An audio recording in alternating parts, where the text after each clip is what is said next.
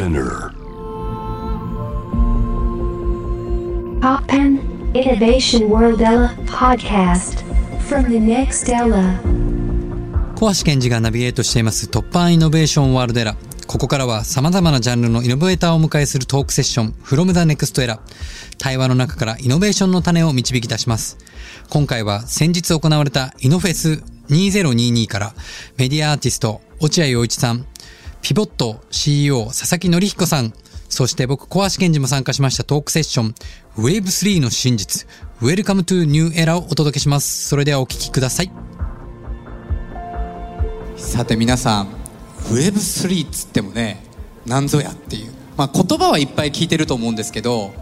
まあ、今までこう割とこう、まあ、中央集権的に、まあ、資本主義の世界もそうですけど、まあ、技術持ってたりお金持ってたりっていう人たちがこう何か作れた時代から、まあ、分散型で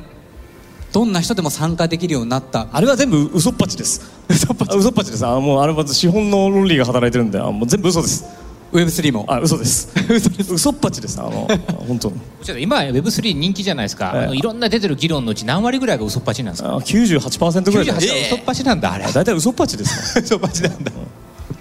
佐々木さんはこの Web3 まあそしてメタバースってどういうふうに捉えてらっしゃいますか？メタバースはもう本当あんまり興味がなくて、はい。興味あってないですけど。だってサッカーの方が好きでしょだって佐々木さん。いやまあリアルのが面白いと。けどなんかゲームとかオンラインゲームやってる友達とかに友人とかに聞いても、はい。実際になんかメタバースを欲してる人ってまだそんなにいないって言いますよね。解像度まだ低いからね。うん。なるほど。ごめんなさいネガティブなこと言ってすみません。いやでもいやいや僕はポジティブなんですけどでもどこまでがまあメタバースかっていうと、まあ、ある意味でゲームの中ってメタバースなんじゃないですか、確かに。うんうん。まあ、例えばね昨今だとこう若者のもう世界中で人気になってる、まあ、フォートナイトとかあるじゃないですか。で僕もちょっとやってみたんですけどフォートナイトやって、まあ、思ったのは今までゲームだったら、まあ、いつやっても例えば自分次第でいつでもゴールに行けるんですけどなんかオンラインとリアルっていうのを掛け合わせてるんである時間にならないとそのフェスに参加できないっていう超リアリティな部分もあったりとかして世界中の人と会話対話できるじゃないですか。なんかそれって自分はリアルでいろいろ今までフェスとかを作ってきたんですけどなんかオンラインではないけどフェスもある意味での非日常というメタバースみたいな感覚なんじゃないかなと思ってるんですよね。だから、まあ、もちろん横文字になるとすごく難しいんですけど、まあ、ある意味でメタバースってなんかもう一つのまあ拠点みたいな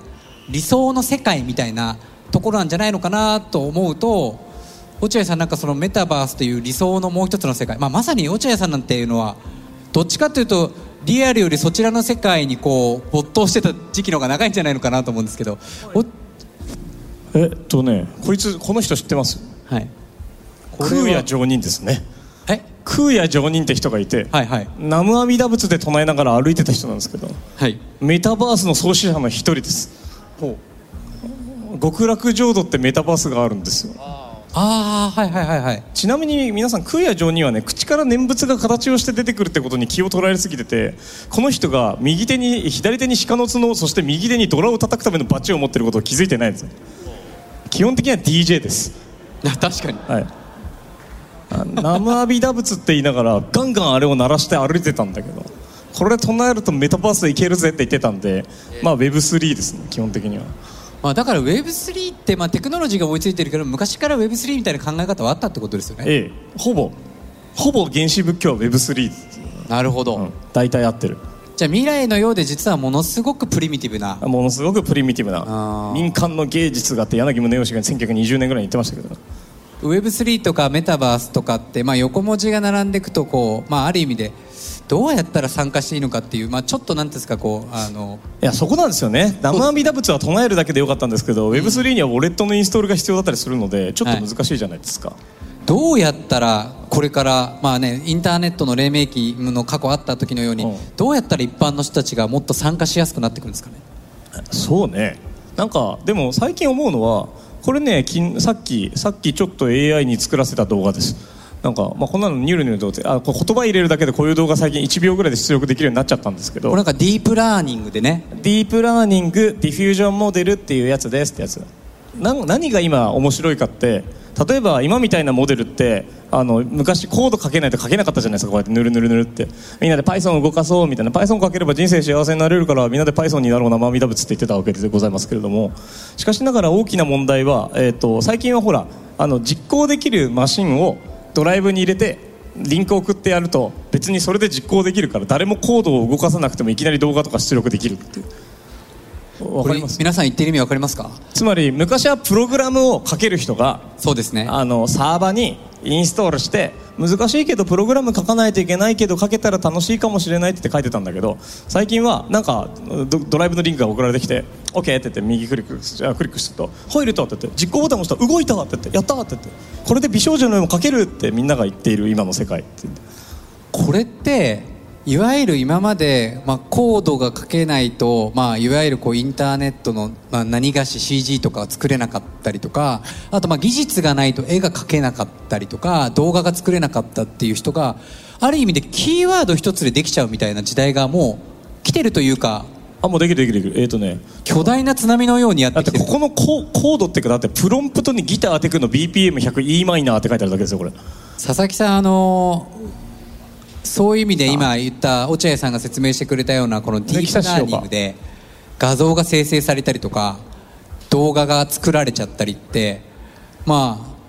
いわゆる、まあ、ある意味で僕らねその専門じゃないじゃないですか、はい。でも佐々木さんでももしかしたら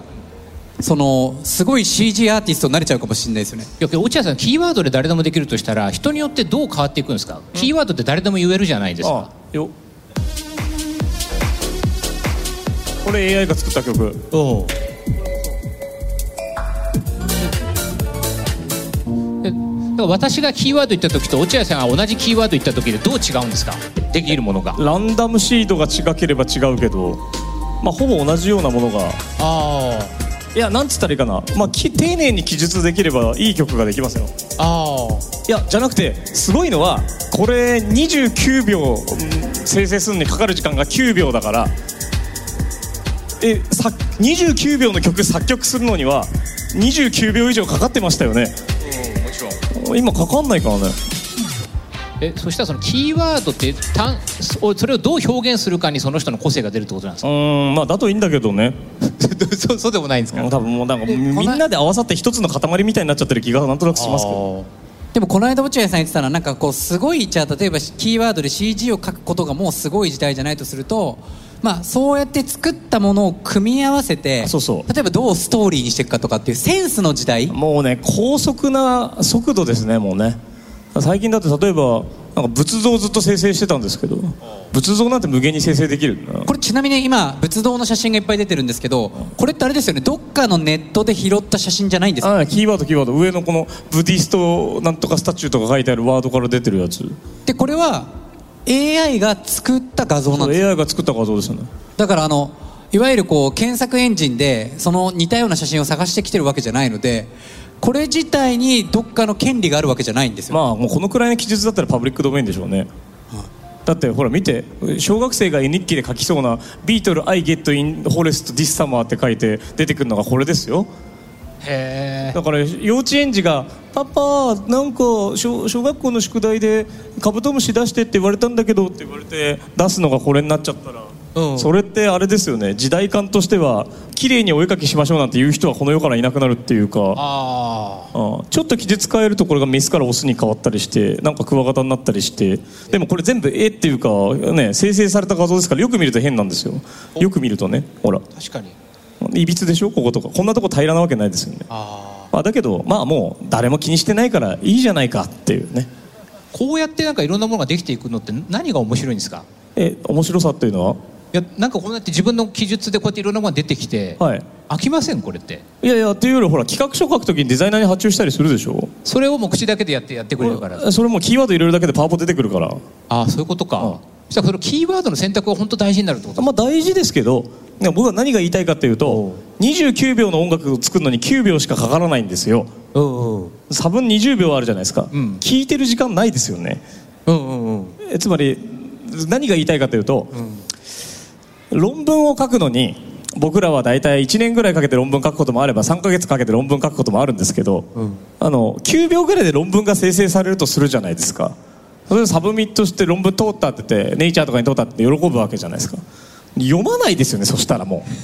う。わかります？ああ大量にで出てそう。論文を9秒ぐらいで生成できるようになったら読まないよね。うん音楽も同じってこと？なそう音楽もそう。はあ。9秒で生成できる29秒のと29秒かけて聞かないですよね。だけどそいつらが大体の作曲家よりもいい曲出すようになります。そうなった時どうなるんでしょうね？人はどの音楽を聴くんでしょうね？その中で出てきた一番いい世の中で別にいいとか悪いとか関係なく音楽を聴くんですよそしたらもあこれってでもある意味で落合さんってメディアアーティストとして、まあ、それこそ今までコードを書くとか、まあ、そういう猛勉強をして、ね、こう今の、まあ、言ったら、まあ、技術とかいろんなものを手に入れてるわけじゃないですか。うええ。それがいらなくなってしまってじゃあある意味でもう無数の落合陽一ができちゃうみたいな世界になったらあある意味ですごくもうライバルいっぱいみたいな世界になっちゃうじゃないですか。いや僕としては逆で、はい。なんかねめ僕ってメディアアーティストとしては結構わけのわからない部類なのは、毎回作るメディウムが違うんですよ。大体世の中のメディアアーティストっていうのはメディアって言いつつ使ってるのがおあのなんだっけ映像とプログラムだけだったりするのであれは映像アーティストであってメディアアーティストではないんですね。ほうん、で僕の場合は毎回例えば今日は木彫をしないといけないとか、はい。木を掘らないといけないとか今日は DJ しないといけないとかなんか今日はヌードを取らないといけないとかやることがいっぱいあるわけなんですけどそれをいつも僕は習得するわけですよ。ライティングを頑張らないといけないとか,、なんか DJ するには最低この練習はしないといけないとかあれが全部すっ飛ぶ限り私は幸せでしかないですよ毎日ね。まあ確かにあの僕なんてあの、まあ、昔あの音楽 DJ のフェスとかやってたんですけど、ええ。それこそ、まあ、自分も DJ やってみて思ったのは昔は本当にアナログのレコードでこうピッチ合わせるのめちゃくちゃ大変だったんですけど今はシンクボタンで一発じゃないですか。シンクでビートは合うしそうですね。だからそういう意味ではその技術を吹っ飛ばしてどういうストーリーを描くかっていうところのセンスの方が大事になってきてるで今佐々木さん落合さんの見られてどう思われました？こういう時代がもうものすごい勢いで始まってる。もうなんかちょっと津波のように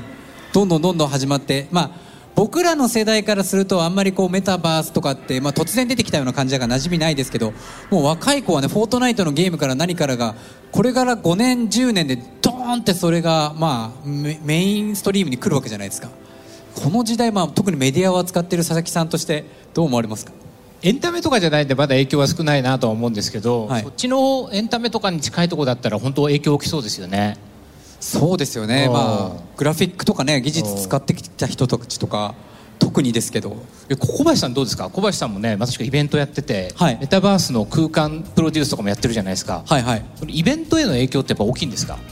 まあ、イベントへの影響は逆に言うとこの間落合さんとも話したんですけどコスト下げながら新しいこと試せるねっていう。ただ日本はやっぱり空気感の中でいまだにこの例えばですけどこうやってあの Web3 で生成されたような画像を使うのはちょっとかっこ悪いとかあなんかこうなんかそれは本物じゃないっていうなんかこうやっぱ周りの空気読んでつ扱えないみたいなとこあるじゃないですか、はい。でも落合さんに聞くともう海外なんかもうそんなこと関係なくてどんどんどんどん使っていくしむしろその組み合わせの妙で超えていけるんでそこをまあ正々堂々と使えるようなイベントがどれだけ増えていくかで日本はちょっと世界とどう並べるのかなって感じはしますけどね、まあそうねいやーすごい時代が始まってきましたけどいやもうなんかなんか要はそういうことなんですよ。なんか職人が職人芸って言ってたやつは全てある程度機械学習でできるようになっちゃったんであとはなんかキレの良さみたいなもんなんですよね多分ね。でで、うん。だから Web3 にそれが配備される時代なの。こんな無限無限生成された画像で Web3 やってるんですよどうせそろそろ。だからもう皆さんも簡単に Web3 を扱えるし、まあ、それを使ってメタバースの世界でも遊べるっていうことですよね。ギャルの形したクワガタとか作ってんでしょみんなね。あね。あクワクワギャルバースちょっとこの辺りでせっかくねあの会場の皆さんもいろんな今あの情報を詰まって入れる入れたと思うんですけどその Web3 時代のこのアートの可能性、まあ、まさに落合さんって先日開催された個展で NFT を素材としたアートこの作品の一部はオンラインオフラインのハイブリッドで販売されてますけどあそんなこともやってますね、はい。これってあの具体的にどういうことなんでしょうか？え？あまあ NFT は NFT でオンラインで売ってんだけどなんか NFT って別に誰でも閲覧できるようなプロトコルがほとんどじゃないですか、あつまり NFT を持ってる人しか閲覧できないプロトコルにはあのオンチェーンってもっと面白いこと書かないあ面白いことっていうかプログラム書いておかないといけないから、あつまりなんつったらなんつったらいいんですか？あのえみんなブロックチェーンはよく知ってるんですよね。ビットコインって知ってる？名前聞いたことある？ビットコインってやつはなどあの誰が誰に送金してその送金先のあそうまあ、口座番号だと思って例えば三井住友銀行なんとか支店に〇〇さんから〇〇さんになんとか円送ったよって書いてある一個の長いあのレシートみたいなやつがあってでそのレシートにあのその新しい〇〇さんに何円送ったってやつをひたすら書いていくんですよ。でその一本の長いレシートを、えー、とが正しさを保証するのにみんないろんな長いレシートを持ってるんでその長いレシートの中の真実のレシートを決めるのにあのハッシュ値っていうのをこう探していくんだけど、まあ、それはあの商店街の福引きでガラガラ引きまくって金色が出たやつが次のやつを書き込む権利だと思ってください。なんかそうやって作った長いレシートをありがたがってるやつがブロックチェーンってやつです大体。あ で口座番号の代わりに、えー、となんか LINE の QR コードとかあとなんだ、えー、と友達の携帯電話番号とかあのあとなんだろうね。画像がアップロードされた URL とかを入れられるようになったのが NFT だと思っていただければ画像の URL 自体はみんなが見れるじゃん。クリックしたら見えちゃうから。でみんな見えるんだけど〇〇さんの口座番号に URL が書いてあるから〇〇さんが持ってるっていうことにしようって言ってそうだそうしようって言ってるのが NFT ってやつです。何もそれ以上でもそれ以下でもないと思って結構だと思います。皆さん分かりましたか？レシートに URL が載ってると思っていただければまあそうですね。だから今まではまあまあ実際にそれが本物だって言われても本物っていう証明する証がなかったんですけどまあ半永久的に、まあ、よっぽどなんかいろいろまあ世界がこうおかしくならない限りは半永久的にまあ所有権というか誰かが誰に渡ったっていうのは全部がずっと紐づいてるっていうことですよね。えうん。だけど URL だからさ、うん。別にクリックすれば誰でも見れるじゃん。見れるっていうことで誰でもダウンロードできるじゃない、ん。で〇〇さんのって書いてあるだけで〇〇さんのかどうかよくわからんってのが本当のことじゃない？ですかですよね。佐々木さんはなんかこう NFT とかになんか触れたことはあるんですか？ごめんなさいないです。なるほど。やりたいなと思ってますけどね。佐々木さんなんてまさにこうあの、まあ、Web3 時代の、まあ、メディアを扱ってるっていうことで Web3 っていうのはまあまあ結構あのピンポイントに入ってくると思うんですけど、まあ、その中で今年ビジネスコンテンツアプリピボットをリリースしてますけどこの Web3 時代にメディアコンテンツのあり方ってどう変わっていくんですか？あなんかこれ落合さんにも聞きたいんですけどなんかそういうなんかアート的なコンテンツとかすごいクリエイティブなものとかっていうのは NFT ですごく売れたりとかすると思うんですけどどっちかと経済の情報とかうん。そういう報道とかそっちに近いもんってあんまり NFT 関係なくないですあか関係ないですよ。ないですよねあただ、えーとね僕が関係あると思ってるのは、うん。これはね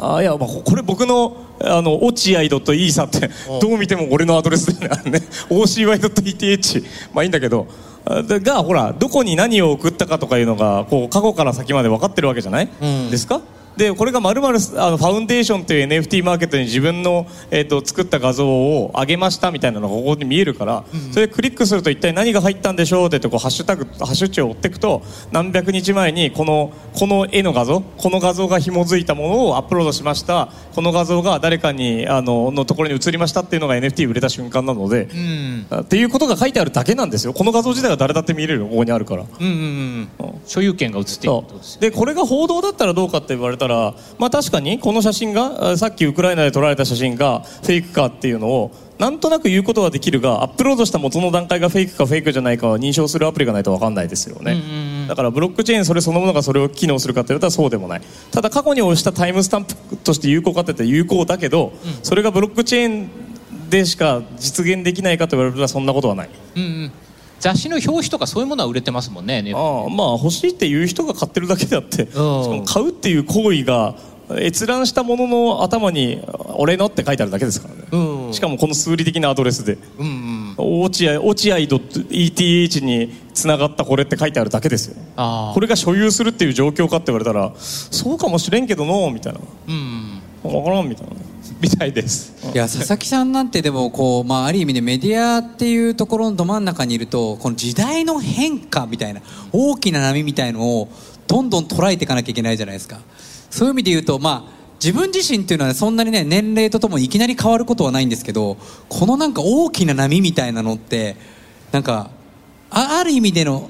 焦りみたいなものなのか逆に言うとワクワクするのかああ焦りみたいなのないですね。なので、今までやってたことをどんだけ自動化できるかっていう話で、うん。こっちはさっき音楽のやつはああやって自動化できたじゃないですか、はい。デザインも自動化できるじゃないですか、はい。記事とか、まあ、映像制作ももうもうもう自動化できますよね。僕の中で論文自動化早くしたい。そしたらなんかメディアにいるクリエイターとか、うん。プロデューサーとか何すればいいんですか？なんか毎日楽しく自動化されるものが増えたから自動しながら生きていけるじゃい？いじゃないですか？そそんなに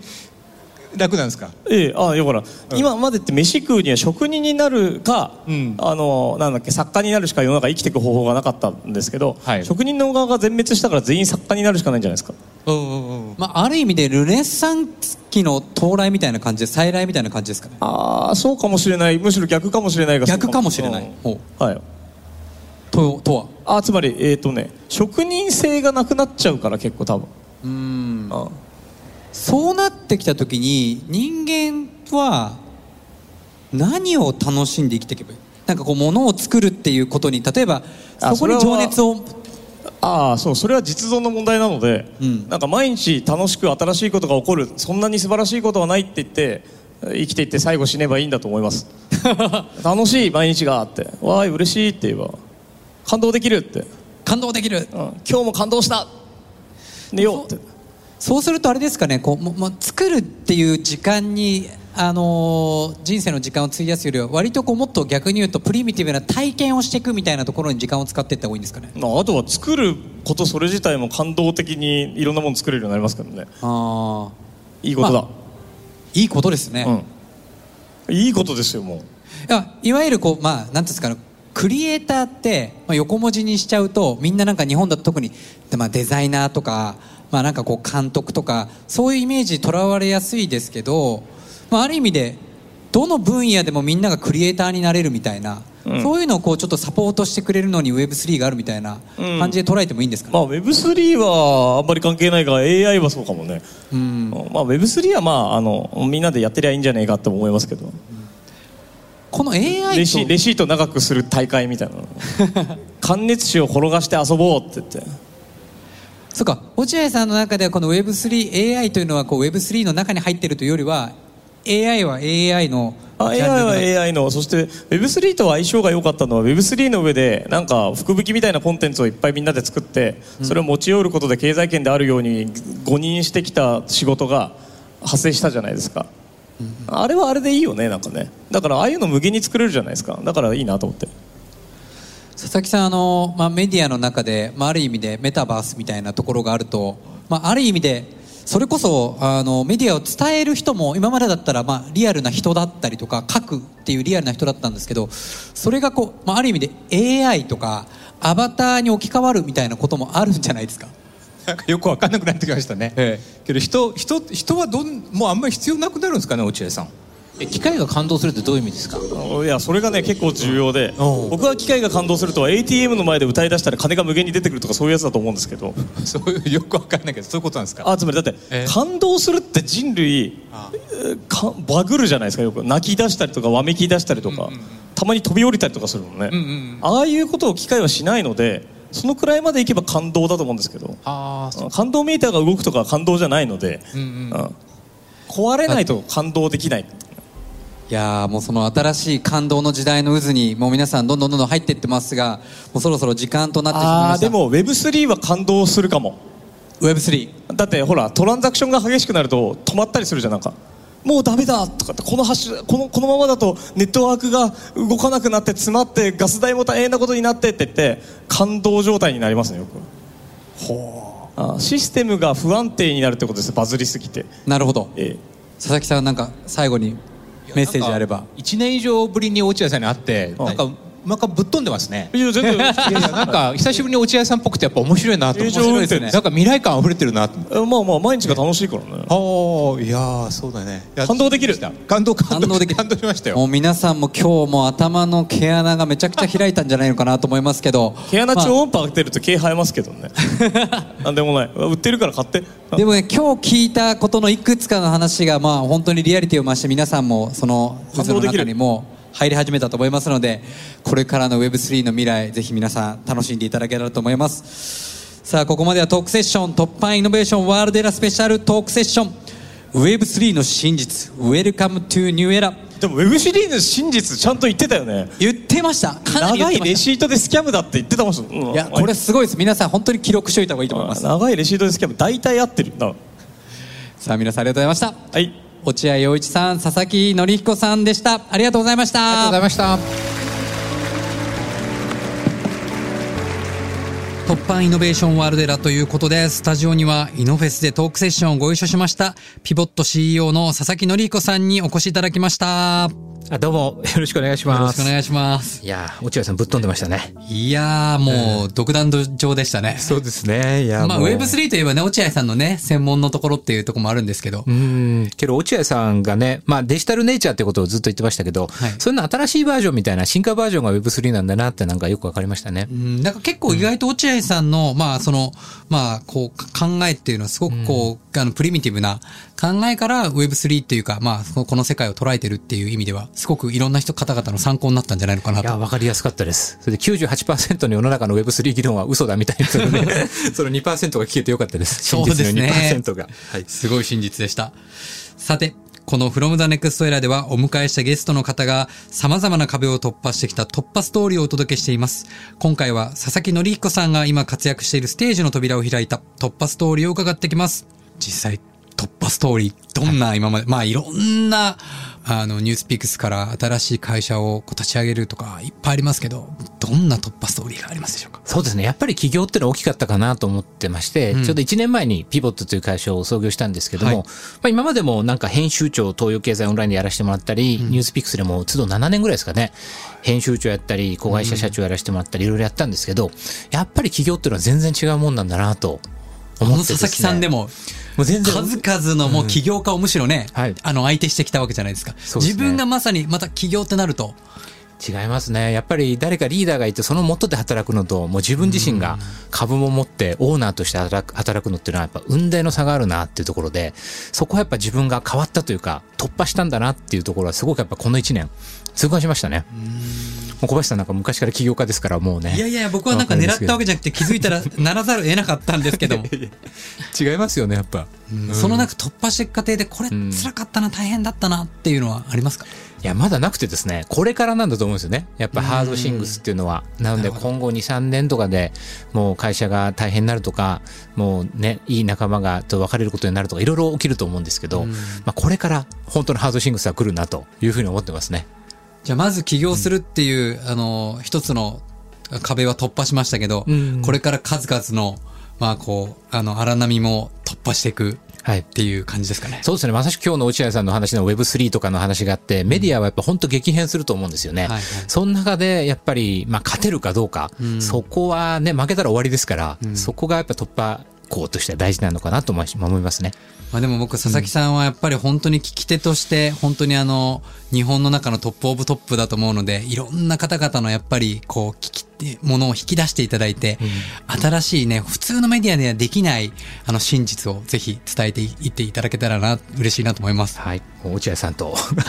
学びながら頑張っていきます。よろしくお願いします。はい。では、その最後にあの、佐々木さんをこの支えた、勇気づけた一曲を選曲していただきましたけども、どんな曲なんでしょうか？はい。まさしくですね、スタートアップっていうですね、あの、ネットフリックスで韓流ドラマやってたのを覚えてらっしゃいます？はいはいはいありましたね。はい。イテウォンクラスが有名なんですけど、はいはい。その後にやったスタートアップってドラマもすっごく面白くてですね、はいはいちょうど私が起業する時期だったんで、はいそれ毎週楽しみに見てたんですね。はいその中でよく流れてた、ガホさんのラニングっていうは曲がありまして、はいそれをよく Spotify でよく聞いてますね。それを私リクエストしたいと思います。じゃあ、その曲をお聴きしていただきましょう。佐々木さん、今日もありがとうございました。ありがとうございます。